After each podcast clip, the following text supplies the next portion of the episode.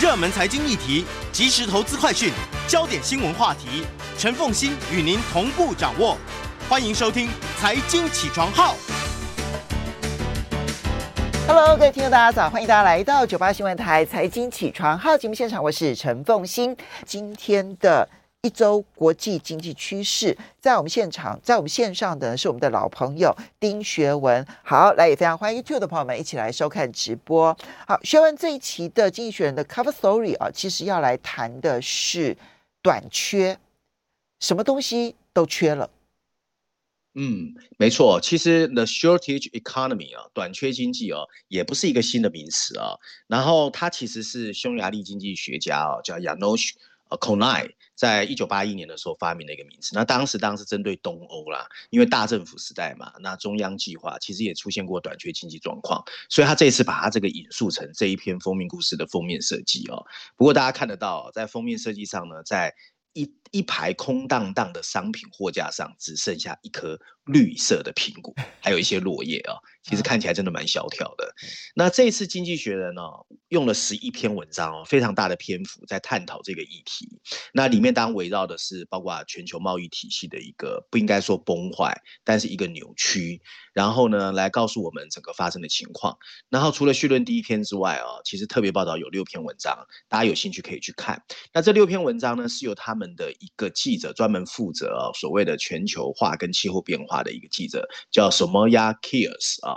写的那里面有六篇文章，包含了贸易法规啦、韧性啊、环保、劳工权利，还有未来我们会面临的一个新世界哦。我觉得大家有兴趣可以去看。那我们一样哦，把这十一篇文章稍微整合之后，跟大家分享一下哦。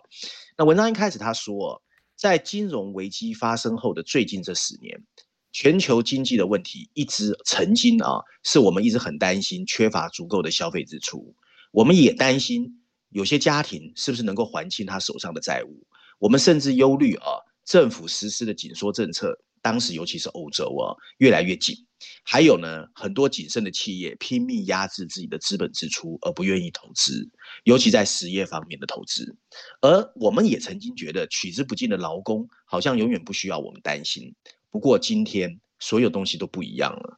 随着政府的纾困刺激无止境地流向消费者，消费支出非常快速的回温，需求强劲的。连供给都跟不上，我们甚至发现呢，卡车司机你要给他运送奖金，他才愿意出货啊。那停泊在加州港外的等待清关的货柜数量多得难以想象。能源价格，尤其在最近几个月，更是呈现了盘旋式的上升。不断上升的通货膨胀吓坏了投资者，更让二零一零年以来的供给过剩一下子让位给了所谓的短缺经济啊。那造成这个情况的最直接原因呢，其实当然就是疫情 COVID-19 的爆发。大约目前啊，有十点四兆美元的全球纾困刺激，引发了巨大但非常不平衡的全球复苏的反弹。消费者在商品上的支出早就超过了他本来正常的水准，并进一步拉长了本来就缺乏投资的全球供应链网络。而在疫情期间，对电子和三 C 产品的需求暴增。其中的半导体晶片，我们台湾最有感觉哦，也让台湾本身以出口为主的生产经济体也受到了一些窘迫。德尔塔变种病毒的传播，还逼得亚洲部分地区，譬如说服装工厂都被迫关闭了。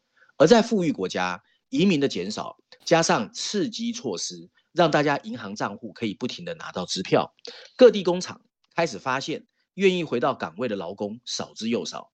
全球各地，从纽约的布鲁克林到澳大利亚的布里斯班，雇主们无不疯狂的在抢夺足够的人力资源。可是，短缺经济其实是两种生成力量的产物。第一个就是脱碳，从煤炭转向再生能源的趋势，使得欧洲，尤其是英国，受到天然气供应恐慌的影响，还一度让天然气的现货价格上涨超过六成。欧盟排放交易计划中不断上涨的碳交易价格，使得人们很难转向其他类似的能源形式。而中国的一些省份甚至因为难以达成的减碳目标而采取了限电。运输物流和科技零组件的涨价，引发了全球各地扩大产能的资本支出。但我们真的要摆脱肮脏能源的共识已经欲罢不能，对化石燃料产业进行长期投资的动力越来越弱。这只会让能源价格上涨的压力越来越强。第二股力量就是保护主义，就像经济学人在这一期特别报道里面啊，有一篇文章特别阐述的，各国的贸易政策已经不再是追求经济的效率，而是想方设法针对劳工和环境的标准调查，到惩罚你地缘政治的对手，一系列跟政治有关的刻意动作。最近，美国虽然承诺了中国可以尝试申请豁免，但拜登政府还是决定维持川普对中国征收高达百分之十九的惩罚性关税。在全球范围内，经济民主主义进一步助长了短缺经济的滋长。英国的脱欧加剧了英国卡车司机的不足。印度燃煤的短缺，很大的原因是因为错误的决策决定削减燃料的进口。经过这么多年的贸易紧张局势，二零一五年以来，过去六年。全球企业的跨境投资早就已经相对于全球 GDP 下降了五成以上，很多。所有这一切似乎都让我们忍不住想起那个艰难的一九七零年代。当时的全球许多地方，你去加油是必须排队的，物价上涨的比例是两两位数以上，还有经济增长越来越慢。但两者的比较呢，其实跟现在比啊，其实有部分的类似。半个世纪以前，当时的政客由于经济政策的错置，他们用价格控制，还有福特政府曾经在一九七四年推出的啊 Win W I N 啊，就 Whip Inflation Now 这个计划来对抗通货膨胀，最后逼得当时的人们必须自己想办法去对抗物价的上涨。今天还好，美国的联准会 FED 正在讨论怎么应对通货膨胀，而且起码大家有共识，各国的央行有能力。也有义务，你要控制好全球的 inflation 通货膨胀。目前呢，失控的通货膨胀看来应该不会发生，能源价格应该会在今年冬天逐渐回落。明年 COVID-19 的疫苗和新疗法的普及，应该可以让供应链中断的情况好转，消费者也可能会重新在服务支出花费更多。财政刺激措施应该在二零二二年会结束。一方面，拜登正在努力让他的巨额支出法案顺利通过国会的审查，而英国则计划提高税收。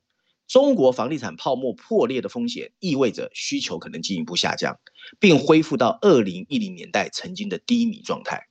一些产业的资本支出最终将转化为更多的产能和更高的生产力。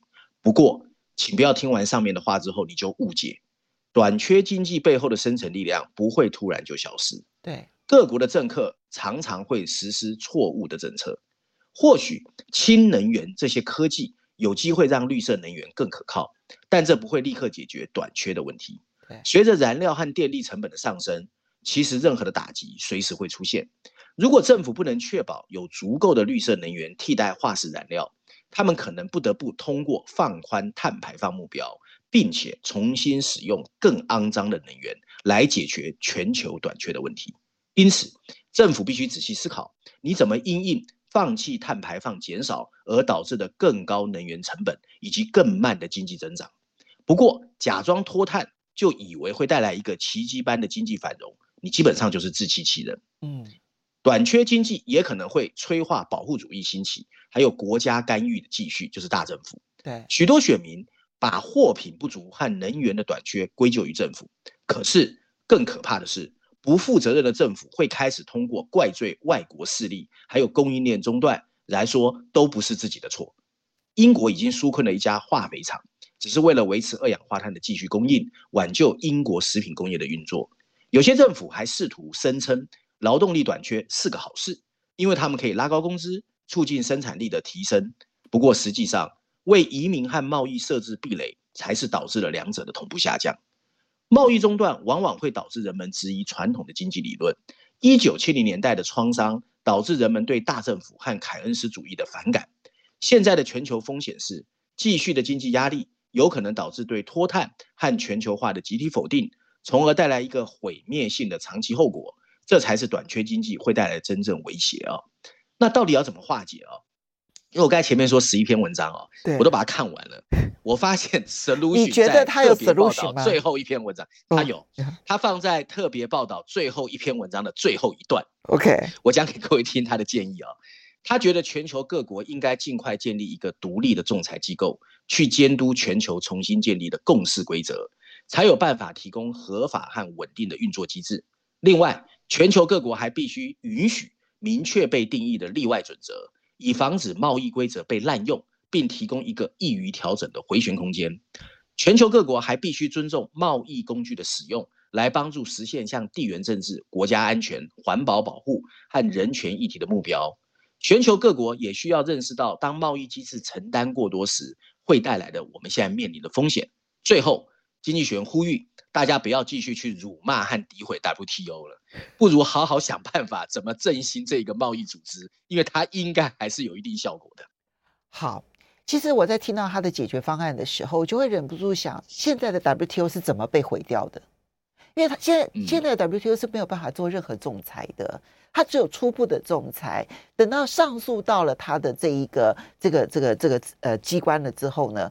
他那个仲裁法庭啊，已经没有法官，只剩下一位了。他没有办法开会，所以所有的上诉案件被迫停摆。那你刚刚这边所提到的 solution 当中，解决方案当中，你必须要去建立一个机制，然后呢，对于大家如何都要遵守贸易规则，然后呢，不要采寻保护主义，然后有要有这个独立的监督。理论上，WTO 应该扮演这个角色，但 WTO 就是没有办办法再扮演这样的角色，因为。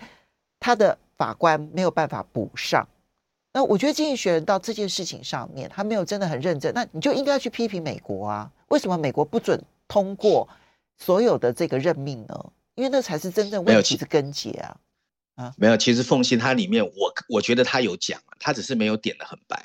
他整篇文章除了告诉我们短缺经济，他不是告诉我们最大变数就是那些很坏的政客嘛？其实就是政客啊，就是政客啊。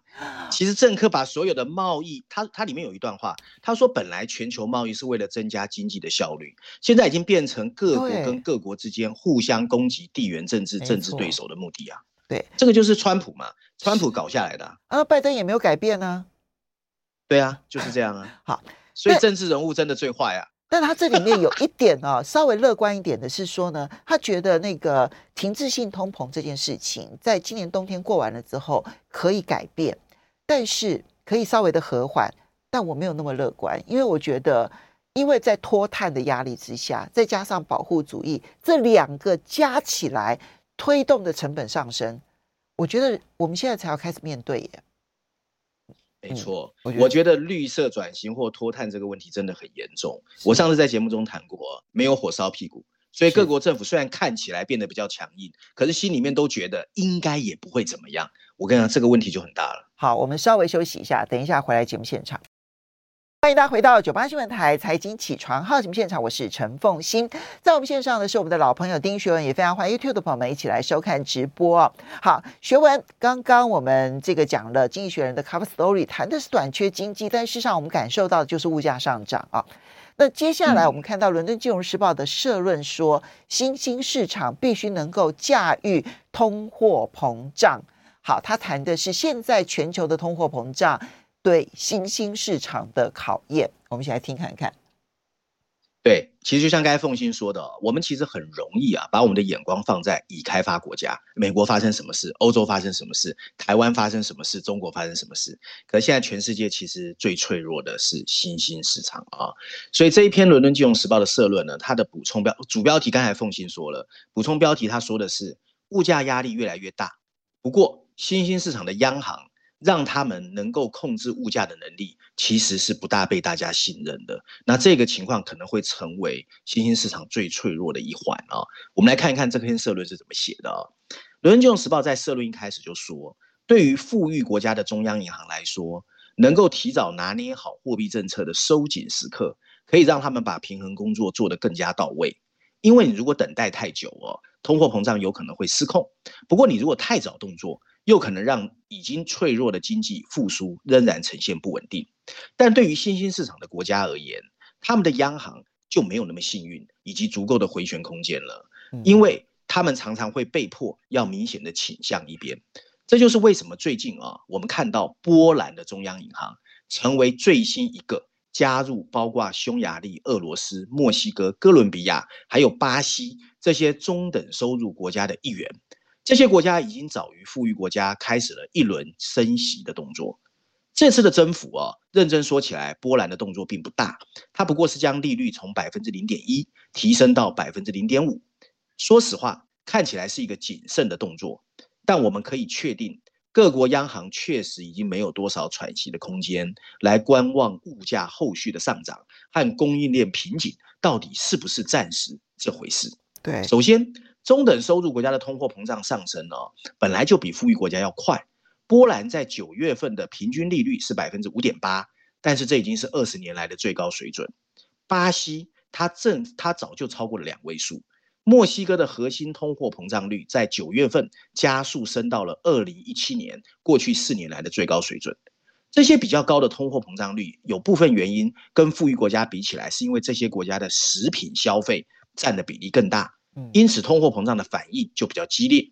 根据联合国粮食和农业组织的数据，过去十五个月全球食品价格上升了超过百分之四十。这是过去十年阿拉伯之春以来的最大的一个阶段的涨幅。国际货币基金组织 IMF 在下个礼拜哦有一个年度会议，他发他最近发布了一个所谓的世界经济的 Outlook 展望啊，他有专门有一篇在讨论通货膨胀。那这个报告里面就预测啊，新兴和已开发经济体的通货膨胀率有可能达到百分之六点八，然后在明年有稍微回调到百分之四左右。相比之下，富裕经济体的通货膨胀率会比较温和，今年秋天会达到百分之三点六，然后降到百分之二。另外，虽然更高的利率对于阻止食品价格上涨其实无济于事，但新兴市场的中央银行的可信度其实是越来越低的，他们必须更加努力，才有办法控制住物价上涨的预期。高通货膨胀对这些国家而言，通常已经不再是一个想象中的警示故事。对，而是不久之前的一个新鲜回忆。我们看看拉丁美洲就知道了。在土耳其，他的总统 Erdogan 提倡一种非常奇怪的非正统的观念。他认为较高的利率反而会导致物价上涨，而不是平息物价的上涨。所以，我们看见他怎么去解雇了他最后一个试图提高利率的土耳其的央行行长。由于这个国家的中央银行权力受到了受到了削弱，而且它还在降息，通货膨胀率。一下子飙升到了百分之二十以上，这很高哦。比富裕国家率先动作，当然是一个聪明的明智之举。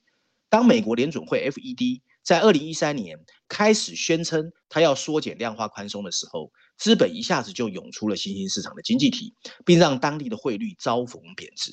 这就是到现在为止我们都还很担心的紧缩恐慌，就 taper tantrum 啊。较高的国内利率确实可以防止这种情况再次发生。事实上，国际货币基金组织 IMF 也指出，持续高通货膨胀跟富裕国家的财政赤字有关。在比较贫穷的国家，他们也会跟巨额的经常账赤字相关联，而贬值的货币还会增加进口的成本。文章最后一段，伦敦金融时报提到，通过财政和货币刺激措施来支持经济的操作空间比较小，这是新兴市场和富裕国家的经济复苏可能会进一步分化的主要原因。这不仅仅是由于新冠病毒的接种不均衡，还因为中国的经济其实已经放慢，这让很多依赖大宗商品的新兴市场的经济体，它的经济也开始减缓。再加上那个曾经使得数百万人摆脱贫困的全球化早就退位。当国际货币基金组织 IMF、世界银行 World Bank 还有其他地区的官员下个礼拜再一次齐聚华盛顿的时候，伦敦金融时报严肃呼吁。希望他们的重点放在如何实现真正的全球经济复苏这一个严肃议题上。我这样听起来，我觉得新兴市场现在所面对的困境，就包括了通货膨胀，然后货币贬值，必须要升息，可是经济又是衰退的。这一个呃，这些困境看起来，我觉得任何高超的新兴市场的央行总裁恐怕都没有办法去面对。他是没有办法独立去处理的，的我怎么样也想不出一个完美的路径，嗯、然后能够同时解决这些问题，因为它是国际性的，然后它是成本推动的，它就不太可能借由货币政策来解决它。货币政策的解决能力是有它的局限性的，所以要依赖这些新兴市场的央行，我觉得不太可行。那呃，其实这不是新兴市场的困境而已，我我相信先进国家就已开发国家。恐怕问题也是非常的多。到现在为止，联准会虽然确定应该会缩减购债，但它的速度快慢更会影响全世界的通货膨胀的一个状况。我觉得这是现在想一想，你看到这一个，因为要脱碳，然后呢又要去全球化，这两件事情所加总起来的，对于全世界经济的震荡，我们其实才刚刚开始，我们现在才刚刚进入这一场脱碳加上去全球化的暴风圈的范围内而已。嗯，一切才刚开始。好，我们就再来谈下一篇，稍微有一点点未来性吧。哎，对对对，不过它其实跟脱碳也有关了，跟绿色能源有关。那我本来以为这一期经济学人会放两个封面故事，因为他在这个议题上面啊花了四篇文章。那谈的呢，其实就是气候变化跟所谓的科技创新。然后他谈的是氢能源啊，就是 H2O 的那个氢能源的时刻终于来了。我，我这边插一句话，因为我现在看到很多的资料，对氢能源都抱以极为高度的期待，非常非常高度的期待。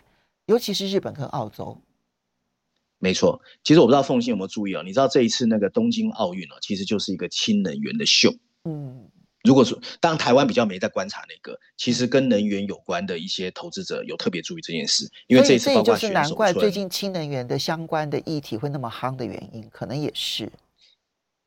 对啊，我觉得全世界其实，在能源、气候变化这一块哦，其实不管资本市场或者各国政策动作很快。那我觉得台湾其实这一块真的比较慢。我觉得啦啊、那这一次他用了四篇文章，分别在序论第三篇，才啊还有一个 briefing 专文，专门在探讨这一个呃所谓呃全世界在气候变化的氢经济这一个艰巨的任务。可是呢，比较特别是财经板块第二篇跟第四篇也是谈这个议题，所以总共有四篇文章啊、那我一样把它 combine 之后跟大家分享一下哦。其实文章一开始他告诉我们，大家如果知道或者有看历史哦，在一九三七年曾经有一个新登堡号。那就是一个装满氢气的飞艇，它上空上升之后爆炸，起火。那这个不幸悲剧发生之后啊，所谓的氢能源就一直备受争议，就大家都不大相信它。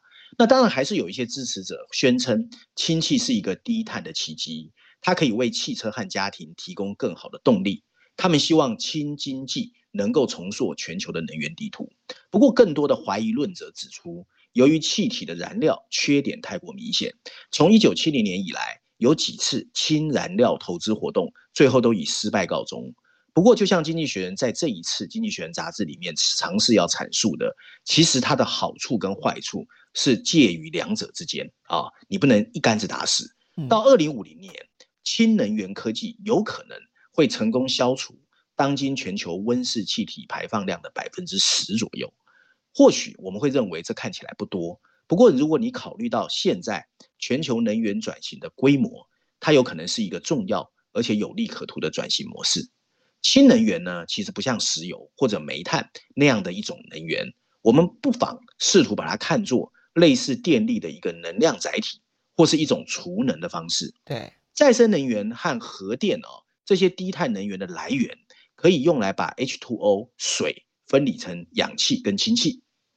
这曾经被认为是一个。低效而且昂贵的方式，不过如今它的成本真的下降了非常多。氢气也可以用肮脏的化石燃料来制成，但这会排放大量的污染，除非它在碳捕获或者隔离它的科技上面能够相结合。另外，跟许多其他的燃料相比，氢气比较易燃，而且体积庞大，而热力学的无情定律更意味着把一次能源转化为氢气，然后再把氢气转化为可用的再生能源。往往会导致大量的浪费啊！所有的这些都足以解释为什么氢能源或者氢燃料曾经让大家觉得它是不堪期待的。一九七零年代的石油危机导致了对氢能源科技的研究，但他们始终不能有所突破。一九八零年，苏联甚至尝试驾驶过一个氢燃料推动的客机，不过它上了天空之后只持续了二十一分钟就失败了。不过今天，全球气候变化。正在引发另一波的热情，全球有超过三百五十个大型项目正在全球进行中，估计到二零三零年，全球可以累积投资额达到五千亿美元。Morgan Stanley 最近有一个报告公布哦，到二零五零年，氢能源的年销售额应该可以达到六千亿美元，这比今年的一千五百亿美元高很多。首先呢，会来自于工业过程，包括肥料的制造。印度很快就会开始。我们稍微休息一下，我们稍微休息一下。对于它如何的能够发展哦，这个细节我们休息一下。等一下广告之后呢，回来再告诉大家。欢迎大家回到九八新闻台财经起床号节目现场，我是陈凤欣，在我们线上的是我们的老朋友丁学文，一周国际经济趋势。好，学文今天带来这篇文章来讨论氢能源的时代。当然，其实嗯、呃，谈到它的产能大爆发，不管是二零三零年的五千亿美元，或者二零五零年的六千亿美元，其实呢，都还有一段时间的距离，都代表它现在的技术上面其实还有待各式各样的创新跟开发。所以，到底要怎么做？对，凤新问的很好啊。下半段开始转折了，他现在告诉我们情况不一样，技术开始突破了啊。首先，技术的突破来自于工业过程。该奉新在啊节目休息的时候有谈到啊，包括肥料的制造。嗯，印度很快就决定要开始进行一个氢气的拍卖。智利这个国家正在为它的公共土地上的生产举行一个招标。另外，包括英国、法国、德国。日本还有韩国在内，全球十几个国家在最近半年都推出了有关氢能源的政策跟计划。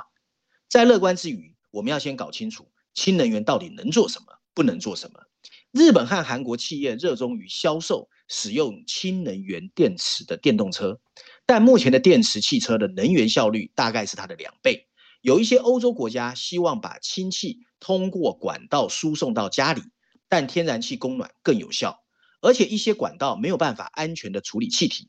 有一些大型能源的企业和石油公司希望在不刻意碳捕碳呃碳捕获排放的情况下，使用天然气制造氢气，但这没有办法消除碳排放。其实吧，氢能源可以在某些利基市场先引导起到一定的作用。你譬如说，涉及复杂的化学过程和高温难以用电力加以实现的某些产业。钢铁产业就是一个很好的例子，钢铁公司排放了大约全球百分之八的碳排放。嗯，他们过往啊是非常依赖焦煤还有高炉来处理，风能没有办法完全替代，不过氢气可以，因为他们可以使用一种称为直接还原的过程。瑞典的一个财团叫 Hybrid，在八月份正式出售了全球第一批用这种方式制造的所谓绿色钢材。另外一个利基市场。就是长期长程的商业运输，特别是对于超出电池的那个范围的长途旅行，氢能源卡车可以通过更快的加油、更大的载货空间和更远的航程来击败靠动力电池供电的竞争对手。美国有一家企业叫 Cummins，正在押注这一个企业的发展。源自氢的燃料也可以用于航空和航运。法国有一家企业叫 Airstone。正在欧洲轨道上运行氢燃料推动的高铁。最后，氢能源可以被用来做大量的储存和运输能源的材料。当风力消散或者天黑的时候，电网常常会陷入挣扎。电池可以提供帮助，但如果你能够把再生能源转化为氢气，则可以廉价的长期储存，并按照需求转化为你需要的电力。美国犹他州的一家发电厂最近。把它的燃料气体储存在洞穴中，远方去提供给加州需要的电力。缺乏传输管道的晴朗和多风的地方，则可以用氢气的形式输出清洁能源。澳大利亚、智利和摩洛哥已经开始在向全世界输送阳光。那经济学的建议是什么呢？随着大量的资金涌入氢能源，在资本市场大家看得非常清楚，它的用途清单有可能因为资金取得的容易再扩大。但大部分的工作还是要取决于民间企业，政府只能尽一己之力。一项任务就是打击漂绿的行为。嗯，由于经过高质量碳捕获的肮脏燃料制成的氢气无助于气候变化，所以需要制定新的规则来衡量和披露氢气生产过程中的生命周期的碳排放。鉴于氢气有可能跨境交易，因此也需要一些国际协议。政府还应该鼓励为不同的氢能源用户。建立一些聚集的 hub 枢纽，并尽量减少重复基础设施的需要。这些已经出现在英国的 Humberside 和荷兰的鹿特丹。文章最后一句话说道：“确实，氢能源目前来看还是有它的局限性，但它很有可能可以带来更清洁能源方面发挥一个我们都轻忽的重要角色。”好，这个是在氢能源，台湾其实讨论非常非常的少。可是光是从钢铁这件事情，它可以有达到绿色钢铁的钢材的这样的一个功能，因为钢铁的这个排碳量是非常高的。还有长程运输，不管是客运的、货运的，甚至于海空运的，因为因为这提到其实它都是属于高排碳的产业。那这些产业如果能够找到 solution 的话，你这部分光这一部分其实它就很厉害了，对不对？哈，真的。来，接下来我们最后这一篇要来谈的是《经济学人》你很喜欢的梧桐树专栏。专栏对不对？没错，没错。好，那大家听到梧桐树专栏，一定知道跟金融投资、财经有关嘛？对。那这一次谈的还是新兴市场，不过呢，很有意思哦。我不知道凤馨对新兴市场的感觉或 definition 是什么啊？那这篇文章的标题写的是。投资发展中国家或新兴市场经济体的一个不同的 approach 方法。新兴市场的概念其实已经有所局限，就是我们过去对新兴市场的认知，是时候要考虑用另外一种增长模型取代了。大家听完标题可能有点听不懂，我来看看它内容在讲什么啊？四十年前的一九八一年，emerging market 新兴市场这个名词。是由当时的世界银行旗下的国际金融公司 IFC 的一个美国经济学家叫 Anton Van Gemeer 所第一次提出的。当时他指的是指经济发展程度落后于北美、西欧、日本这些成熟市场，但却正在快速发展和工业化的国家，而且他们有机会从开发中国家发展为已开发国家。另外，当时世界银行对新兴市场的定义是人均 GNP。没有达到世界银行划定的高收入水平，你就叫新兴市场经济体。那当时呢，很多的怀疑论者，很怀疑这样的一个说法，所以这个经济学家还对全球的基金经理提出了一个 Third World Equity Fund 第三世界股票基金的想法。新兴市场的概念于是开始进入我们投资的视野，它的目的是为了对富裕世界以外那些快速增长的国家提供一个多元化投资的机会。从那个时候开始。新兴市场国家和发展中国家慢慢开始获得经济和商业的全球影响力，不过他们之间的巨大差异到现在为止仍然让大家感觉将他们归类为一个类别变得越来越奇怪。对，那在富裕世界以外进行投资的新时代新框架到底应该改变成什成为什么模型？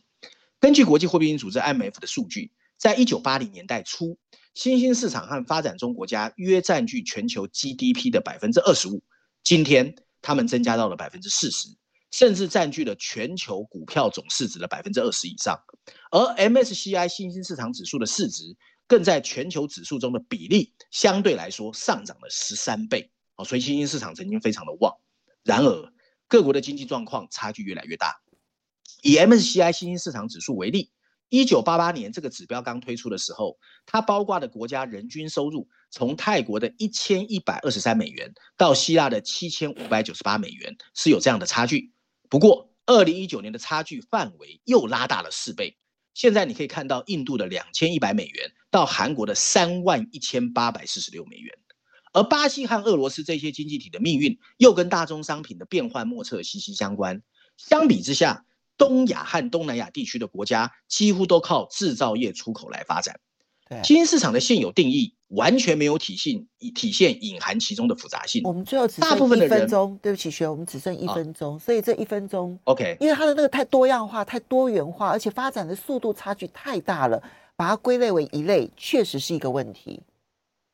他觉得未来应该按照增长模式啦，比如说有些是以制造业为主，以大宗商品为主，以服务型为主。你这样去看，你的投资比较不会失准。现在有人在这么做了吗？就是把它把新兴市场区分成为这三大领域，一个是以制造为主，哈，制造外呃出口为主的这一个呃新兴市场；另外一个是以原物料生产为主的新兴市场；然后第三个是以服务业为主的新兴市场。有人做了吗？其实有有。有一些大型金融机构的研究部已经这样在做，因为他要卖产品给他的客户，但是在国家层面或者世界银行的层面还没有这样定义。嗯，好，我们期待这样的定义，也许这样子会让我们更理解每一个区块的这一个经济的发展的状况。要非常谢谢学文。